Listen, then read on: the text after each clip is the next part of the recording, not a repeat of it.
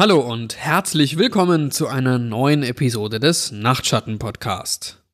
Heute etwas für alle Singles da draußen. Und zwar heißt die Geschichte heute The Dating Game. Ich bin eine ganze Zeit lang Single gewesen und ich war es so leid. Mit 32 noch alleine zu sein, ist kein Spaß. Es ist traumatisierend mit anzusehen, wie deine Freunde heiraten, Kinder bekommen und einfach den amerikanischen Traum leben. Ich fühle mich deprimiert und hoffnungslos, wie ein Patient im Irrenhaus. Ich wollte eine Frau und Kinder, einen festen Job. Ich hatte keine Lust mehr, bei Burger King zu arbeiten und allein in meiner Einzimmerwohnung zu leben. Außerdem war ich mir sicher, dass ich 90 Prozent aller Pornostars beim Namen kannte und die Gesellschaft meiner linken Hand überdrüssig, beschloss ich, an einem dieser Speed-Dating-Treffen teilzunehmen. Also zog ich meine besten Klamotten an und machte mich auf den Weg. Vergesst nicht, dass ich ja bei Burger King gearbeitet habe, also war mein bestes Outfit ein mittelmäßiges Anzughemd und zerschlissene Khaki-Hosen, die ich mal bei Walmart im Ausverkauf erstanden habe. Also ging ich zu diesem Treffen und versuchte den letzten Rest Selbstbewusstsein auszustrahlen, den ich noch in mir hatte. Allerdings wurde ich sofort entmutigt, als ich die anderen männlichen Teilnehmer in ihren Armani-Anzügen und mit teurem Whisky in der Hand sah, umgeben von einer Aura aus purer Selbstsicherheit und Arroganz. Die Damen hatten schicke Kleider an, manche davon ziemlich tief ausgeschnitten und dufteten wie ein Rosengarten. Da waren ein paar ganz schöne Hingucker dabei, und beim Anblick mancher Kleider wurde es mir ganz schön eng in der Hose. Und dann fing das Speeddating an. Das erste Mädchen, zu dem ich mich setzte, war ziemlich jung, eine 22-jährige Mutter von drei Kindern. Sie hatte viele Fehler in ihrem Leben gemacht und war sicher mehr, als ich aushalten konnte. Ganz unverblümt erzählte sie mir, dass sie seit vier Tagen clean war von Meth und sich mit einem netten Mann niederlassen wollte, der nicht aussieht wie ein Walross. In den nächsten vier Minuten machte ich allgemeinen Smalltalk und fürchtete ein bisschen um mein Leben. Und als der Gong ertönte, schoss ich aus meinem Stuhl hoch wie eine Gazelle. Die junge Frau sah beleidigt aus, aber ernsthaft, was hatte sie erwartet? Die nächste Frau war zu alt für mich. Ich hatte gedacht, diese Treffen hätten eine Altersbeschränkung, sodass man verschiedene Treffen für verschiedene Altersgruppen hat. Ich bin kein Perverser, aber der Gedanke, ihr das Top auszuziehen und zwei an die Wand genagelte Spiegeleier zu sehen, machten mich nicht gerade an. Meine Entscheidung stand spätestens dann fest, als sie anfing, von ihren Enkelkindern zu erzählen. Ich könnte vielleicht mit einer Generation Kindern zurechtkommen, aber zwei waren zu viel. Ich fragte sie tatsächlich, ob sie Hilfe beim Aufstehen benötigte, als der Gong ertönte, was einen weiteren finsteren Blick zur Folge hatte. Also, im Moment stand es 0 zu 2. Aber die zwei Treffer hätte ich mir gerne entgehen lassen. Danach kam eine Frau, die schon vielversprechender war. Sie war 26, machte eine Ausbildung zur Krankenschwester im städtischen Krankenhaus liebte Kinder, hatte aber selbst keine, was eine Erleichterung war. Sie wirkte vernünftig und ausgeglichen und sah auch nicht schlecht aus. Ja, ich will nicht lügen, meine Augen sind während des Gesprächs öfter mal nach unten gewandert, aber sie schien es entweder nicht zu bemerken oder es störte sie nicht, da sie nichts sagte. Als die Zeit um war, fragte ich nach ihrer Nummer, und sie sagte ja. Also klappte ich mein Handy auf und tippte die Nummer ein, die sie mir sagte. Ich lächelte und bedankte mich fürs Zuhören. Oh Mann, kein Wunder, dass ich so lang Single war. Und stand auf, um zum nächsten Tisch zu gehen. Dabei klappte ich versehentlich mein Handy zu, ohne die Nummer vorher gespeichert zu haben. Also war sie jetzt verloren. Verdammte Scheiße. 0 zu 3. Der nächste Tisch war leer. Was für ein Witz. Wenn ich da sitzen und eine Wand anstarren wollte, hätte ich auch zu Hause bleiben können. Hier gibt's nichts zu berichten, also weiter. Ab hier beginnt die Geschichte düster zu werden. Die Frau, die ich dort traf, war mit Abstand die interessanteste von allen, aber nicht im negativen Sinn. Sie hatte langes, weiches, dunkles Haar und grüne Augen, ein süßes Lächeln und, oh Mann, was für eine Figur. Schwarzes Kleid, schwarze Schuhe, alles schwarz. Doch für jemand, der so düster angezogen war, hatte sie eine überraschend lebhafte Persönlichkeit. Alles, was ich sagte, schien sie zum Lachen zu bringen, und ich fühlte mich wie ein Champion, allein wenn ich mit diesem Mädchen redete. Sie war 27 und im Moment arbeitslos. Sie war verheiratet gewesen, doch ihr Mann war abgehauen, nachdem ihre zwei Kinder an Leukämie gestorben waren. Sie sagte, dass diese Art von Krebs genetisch in ihrer Familie verankert war und zurückreichte bis ins 18. Jahrhundert. So hatte ihr Mann in einem seiner Wutausbrüche ihr die Schuld für die Krankheit der Kinder gegeben und hatte sie verlassen. Vom Verlust ihrer ganzen Familie gebeutelt, war sie vor ein paar Wochen in die Stadt gezogen und bezog Sozialhilfe, da sie nach den Ereignissen unter Depressionen und Panikattacken litt und nicht weiterarbeiten konnte. Trotz all dem, was sie durchgemacht hatte, kam sie mir gar nicht so depressiv vor. Entweder war sie unglaublich optimistisch oder eine der besten Schauspielerinnen, die ich jemals gesehen hatte. Aber wie dem auch sei, ich wollte den Versuch wagen. Ich fragte nach ihrer Nummer, und sie sagte, dass sie bei der Veranstaltung hier wohl auch schon ein paar miese Treffen gehabt hätte und wollte lieber gehen und etwas anderes unternehmen. Sie fragte, ob ich mitkommen wollte, da ich ein einsamer, 32-jähriger Typ war, ließ ich mich nicht zweimal bitten. Ich habe nie verstanden, was sie an mir gesehen hat. Ich war runtergekommen und kaputt und hatte keine Motivation, meine Lage zu verbessern. Vielleicht verstand sie ja einfach, wie ich mich fühlte, nach all dem Schmerz, den sie selbst durchgemacht hatte, und wollte herausfinden, wer unter diesem Kokon aus teilnahmsloser Unsicherheit steckte. Ich spürte eine Verbindung aus Mitgefühl zwischen all dem Stress und Trauma, als hätte sie ein offenes Ohr für jeden, der ihren Schmerz nachempfinden konnte. Ihre Persönlichkeit faszinierte mich. So etwas hatte ich noch nie gefühlt. Wir beschlossen, in eine Billardhalle zu gehen. Sie war ein Stammgast in einem Laden in ihrer alten Gegend gewesen, hatte Turniere gewonnen und sich einen Namen gemacht. Jetzt wollte sie sich die Szene hier anschauen. Ich war selbst auch nicht schlecht darin, also freute ich mich. Jeder ihrer Stöße war perfekt. Die Kugeln rollten in die Öffnungen, als wären es schwarze Löcher, die sie geradewegs anzogen.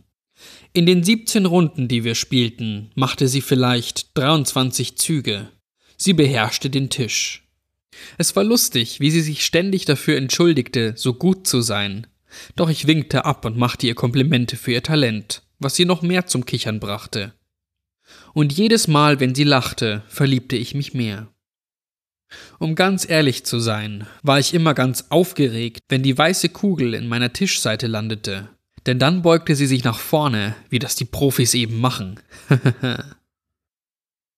Danach verabschiedeten wir uns. Sie sagte, sie müsse nach Hause, um noch ein paar Erledigungen zu machen, da sie noch neu in der Gegend war und alles.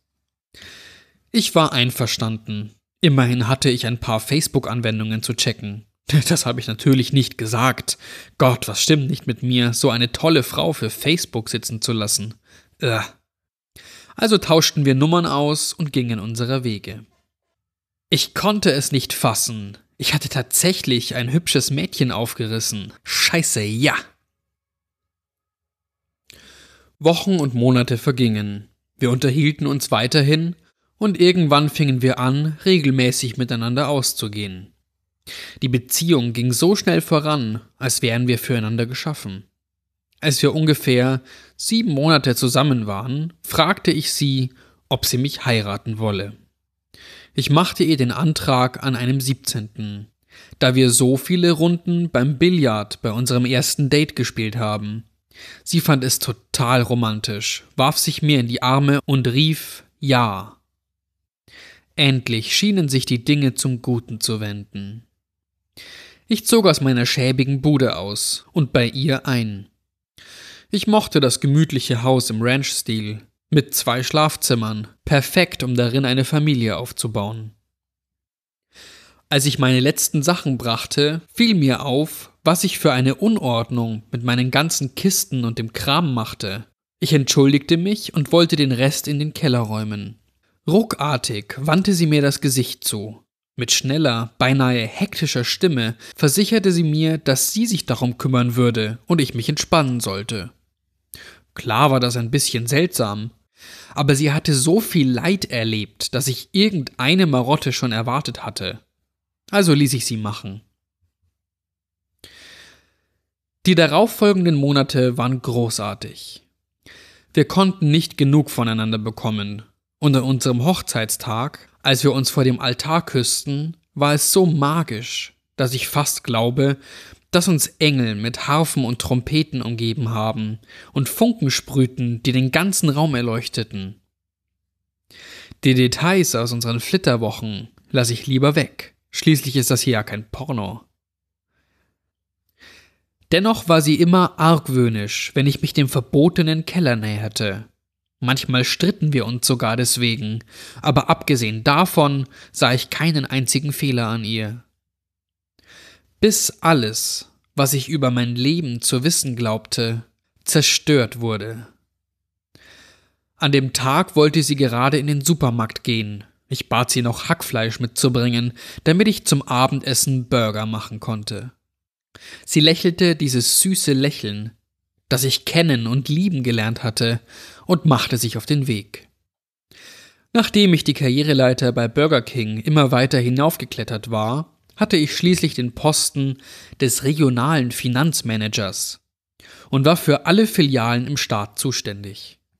Ich arbeitete gerade an einer Budgetübersicht und ermittelte die Kosten aller einzelnen Geschäfte. Das war eine langwierige Aufgabe, aber ich bekam ein sechsstelliges Jahresgehalt, also beschwerte ich mich nicht.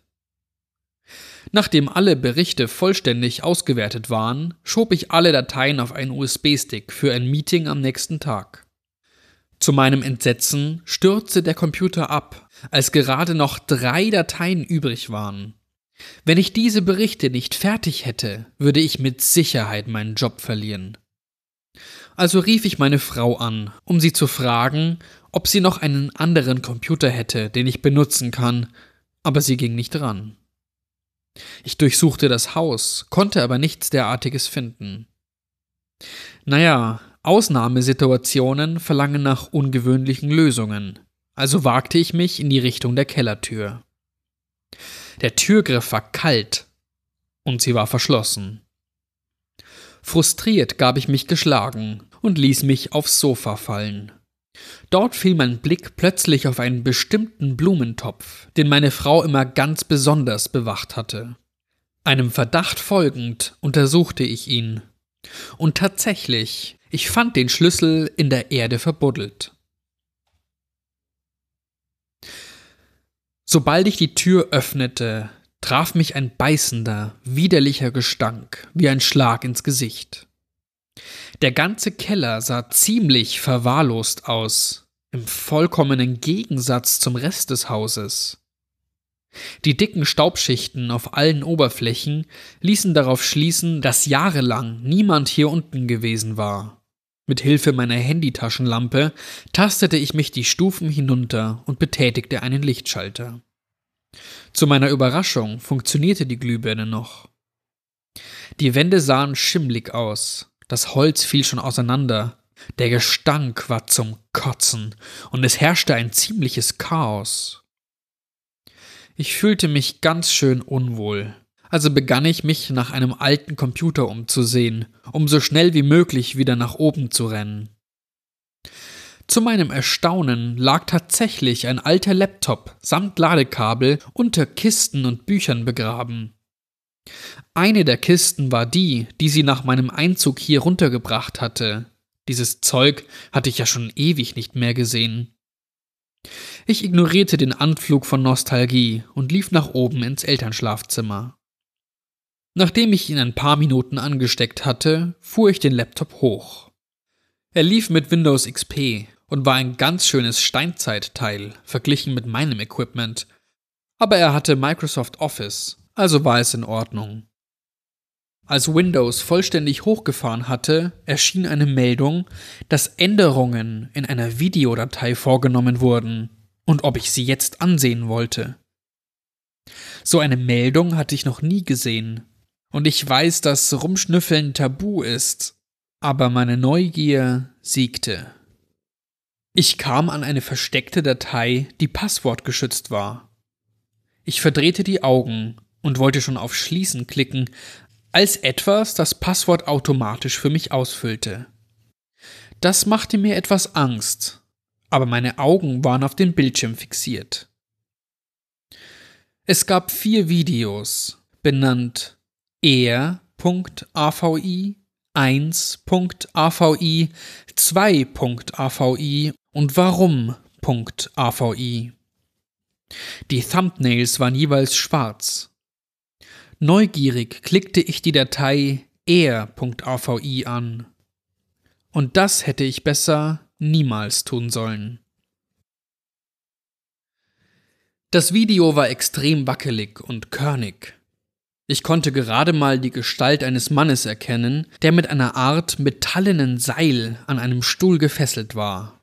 Eine Frau, die aussah, als würde sie schweben, Sie bewegte keinen Muskel, konnte aber mühelos durch den Raum gleiten, kam ins Bild. Zu meinem Entsetzen hatte sie ein Messer dabei, mit dem sie anfing, den Mann zu schneiden. Er brüllte unter brutalen Schmerzen, während die Frau ihn in Stücke zu schneiden schien. Blut floss aus seinem Mund und all seinen Verletzungen. Sie schnitt ihm die Kleider Stück für Stück vom Körper, wobei sie die Haare auf der nun freiliegenden Haut verbrannte. Bedeckt von entsetzlichen Verbrennungen und schrecklichen Schnittwunden hatte der Mann aufgehört zu schreien. Jetzt schluchzte er nur noch. Dazwischen schrie er immer wieder Wieso? Das war alles, was er noch hervorbrachte. Jedes Mal, wenn er das tat, stach sie ein weiteres Mal auf ihn ein. Sie fing an zu lachen, als er anfing, Blut und Eingeweide zu erbrechen. Mit dem Messer spießte sie kleine Brocken seines Erbrochenen auf und leckte das Messer sauber. Dabei kicherte sie wie ein Schulmädchen. Als nächstes begann sie ihm das linke Auge auszustechen, während der Mann noch am Leben war. Doch das konnte ich mir nicht länger ansehen, also schloss ich das Video. Vollkommen entsetzt und zitternd klickte ich auf 1.avi. Ich musste wissen, was hier vor sich ging. Diesmal war ein kleiner Junge, ungefähr acht Jahre alt, auf dem Stuhl gefesselt. Er sah verwirrt und unschuldig aus. Ich schüttelte den Kopf und mir kamen Tränen. So etwas Schreckliches würde diesem Jungen doch nicht passieren. Die Qualität des Videos war so wie beim vorherigen, aber der Hintergrund war jetzt viel heller. Es schien sich um ein ehemaliges, verfallenes Wohnhaus zu handeln. Die Frau glitt zu dem Jungen hinüber, so wie in dem anderen Video, küsste ihn sanft auf die Wange. Langsam brachte sie Heizstrahler näher, die übrigens die Lichtquelle in dieser Aufnahme waren, bis nur noch weiß zu sehen war. Dann wurde die Kameraeinstellung gedimmt, so dass der Junge wieder zu erkennen war. Sein unschuldiger Gesichtsausdruck war mittlerweile einer schmerzverzerrten Grimasse gewichen. Die Heizstrahler begannen langsam, aber sicher seine Kleidung und Haut zu verbrennen. Blasen bildeten sich auf seiner Haut, und auch er schrie vor Schmerzen. Und wie der Mann im letzten Video schrie auch er Warum? Und wurde dafür jedes Mal bestraft. Mit etwas, das aussah wie ein mit Glasscherben besetzter Gürtel. Die Blasen wurden größer, während der Junge bei lebendigem Leibe gegrillt wurde. Und irgendwann hörte auch er auf zu schreien und verfiel in Zuckungen. Jetzt war das Kichern wieder zu hören, diesmal noch lauter. Da nahm sie das Messer und schlitzte die Worte Ich habe es verdient in den Oberkörper des Kindes. Schließlich hörten seine Bewegungen auf und ich schloss das Video. Ich musste das nächste Video sehen. Ich musste es mit eigenen Augen sehen. Das musste aufhören. Mit dieser Entschlossenheit klickte ich auf 2.avi. Diesmal war niemand auf den Stuhl gefesselt. Dafür stand darauf ein Autokindersitz, wie es aussah mit einem Neugeborenen, das darin festgeschnallt war. Wie im vorherigen Video schwebte die Frau zu dem Kind, streichelte ihm kurz über den Kopf und verschwand dann aus dem Bild. Sie kam mit einer Spritze zurück, die sie dem Baby unsanft verabreichte und ihm den blauen Inhalt spritzte. Als einziges der drei Videos wurde jetzt vorgespult. Zu Anfang schien das Kind normal, glücklich und zufrieden. Doch je mehr das Video vorspulte, desto unwohler schien es sich zu fühlen. Es fing an zu husten und zu keuchen, spuckte eine weiße Flüssigkeit und fing an zu weinen. Fast wirkte es, als wollte es damit Warum sagen. Einen Moment lang wurde eine Flasche vor die Kamera gehalten. Leckerer Saft war darauf geschrieben. Sie schüttelte einen Tropfen heraus. Es war eine blaue Flüssigkeit, die zischte, als sie mit dem Boden in Berührung kam. Markerschütternde Schreie kamen von dem Baby, als sich sein Zustand immer weiter zu verschlechtern schien. Das Kichern war auch diesmal da, noch lauter als die Male zuvor. Fest entschlossen, es zu Ende zu sehen, starrte ich auf den Bildschirm, egal wie sehr ich den Blick abwenden wollte. Das Gelächter der Frau war mittlerweile lauter als das Weinen des Babys, als sie zu ihm glitt und es aus dem Sitz nahm. Sie packte es an den Beinen und, zu meinem Entsetzen, schlug sie es so hart wie sie nur konnte, mit dem Kopf zuerst gegen die Wand. Der Kopf des Säuglings explodierte beim Aufprall. Hirnmasse und Blut verteilten sich über die Wand. Dann wurde der Bildschirm schwarz. Zitternd zwang ich mich dazu, warum.avi anzuklicken. Bevor das Video abgespielt wurde, bemerkte ich, dass die Datei in der letzten Stunde bearbeitet worden war. Beinahe gelähmt vor Angst, schluckte ich meine Befürchtungen runter und machte die Augen auf. Diesmal war da nur eine Frau. Keine andere Person war zu sehen. Sie stand mit dem Rücken zur Kamera und ihre Stimme hatte etwas Dämonisches. Ich kann mich nicht an ihre genauen Worte erinnern, aber hier ist meine Zusammenfassung von dem, was sie gesagt hat. Hallo. Bestimmt hast du mittlerweile festgestellt, dass ich nicht die Person bin, für die du mich gehalten hast. Ich bin eine kranke, durchgedrehte Frau. Ich liebe das hier. Es macht mich so glücklich, jemand sterben zu sehen, besonders durch meine Hand. Ich weiß, dass du das hier siehst, und ich weiß, dass du Angst hast. Die Geister derer, die ich getötet habe, umgeben dich in diesem Moment. Sie drängen dich, dich vom Bildschirm loszureißen und dich in Sicherheit zu bringen. Und doch sitzt du noch da und schaust zu, wartest auf ein Happy End oder eine vernünftige Erklärung für all das, was du soeben gesehen hast. Aber hier gibt es keine Spezialeffekte. Was du gesehen hast, ist real. Ich liebe es, mir diese Aufnahmen anzusehen. Ich befriedige mich sogar selbst dazu. Aber ich musste es geheim halten. Du durftest es nicht wissen. Dein dämliches Gehirn hätte dir befohlen, mich anzuzeigen. Du warst ja so verzweifelt auf der Suche nach Liebe, dass du dich in eine Serienmörderin verliebt hast. Mit einem Mal drehte sie sich um, und ich erkannte meine Frau. Ich fühlte nichts mehr. Ich wusste nicht mehr, was ich denken sollte. Ich hatte keine Ahnung, wo oder wer ich war oder was als nächstes passieren würde. Alles in mir starb. als ich die einst fröhlichen, leuchtenden Augen meiner Frau so kalt und emotionslos sah. Ein Grinsen breitete sich in ihrem Gesicht aus. Die Erinnerung daran verursacht mir heute noch Übelkeit.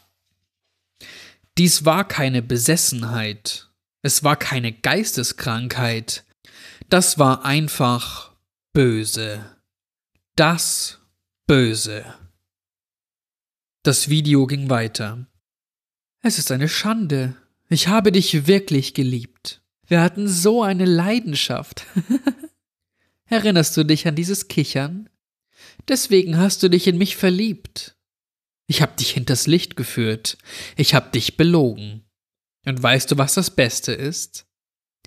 Ich wusste, dass du es herausfinden würdest. Ich konnte es nicht für immer geheim halten. Irgendwann würdest du den Kellerschlüssel finden. Oder der Gestank würde zu stark werden.